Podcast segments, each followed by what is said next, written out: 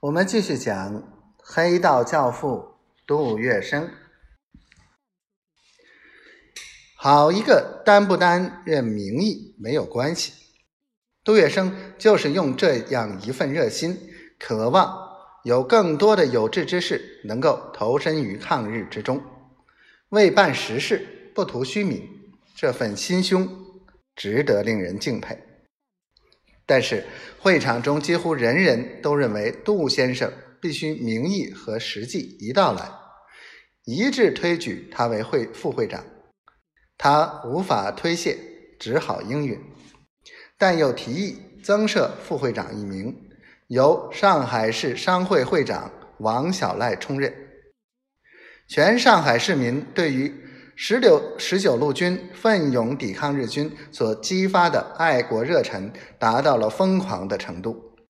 杜月笙对这种民众的情绪，通过其服务新闻界的门人，发动上海各报、各电台，以最大篇幅、最长时间全面报道十九路军对抗日军疯狂攻势的新闻。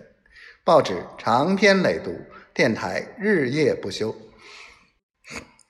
于是，当报纸或电台提出劳军的呼吁，要求后方同胞支援前线，上海人做了空前热烈的响应。从百万富翁到人力车夫，捐钱的捐钱，捐献食物的捐献食物，大众传播工具使前方后方打成一片。由杜月笙负实际领导责任的抗日后援会沟通。前方和后方使之结为一体。前方战士视大后方为自己家庭，后方同胞把前方将士当作家人父子。这弄得报纸电台不得不经常代替该会发出通告。昨天本报本电台说十九路军需要什么，请据。抗敌后援会负责人郑重表示：“以各界同胞捐赠数量太多，早已超过实际需要，该会亦无地代为保管，请大家从现在起不要再捐了。”与杜月笙关系密切的上海市总工会，一二八战役序幕一揭开，立即联合上海工界成立战地服务团。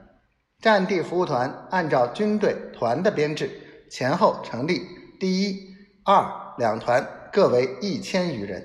第一团长由杜月笙的学生朱学范担任，第二团长则为对杜月笙极敬敬的周学湘。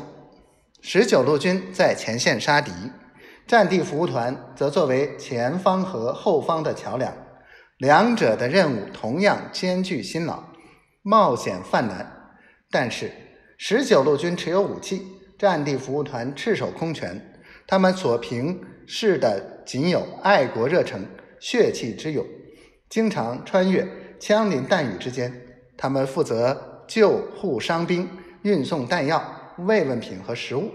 倘若遇到战区扩大，他们更得冒着风生命危险抢救难包、护送灾民。他们竭尽所能地为前方将士服务，并且分劳任事，以使将士们能够专心一致，努力杀敌。杜月笙忙碌紧张、风尘仆仆的领头干。抗日后援会和战地服务团对于一二八之战的贡献越来越多、越来越大，而且他们的表现更激发了全国同胞的爱国情绪。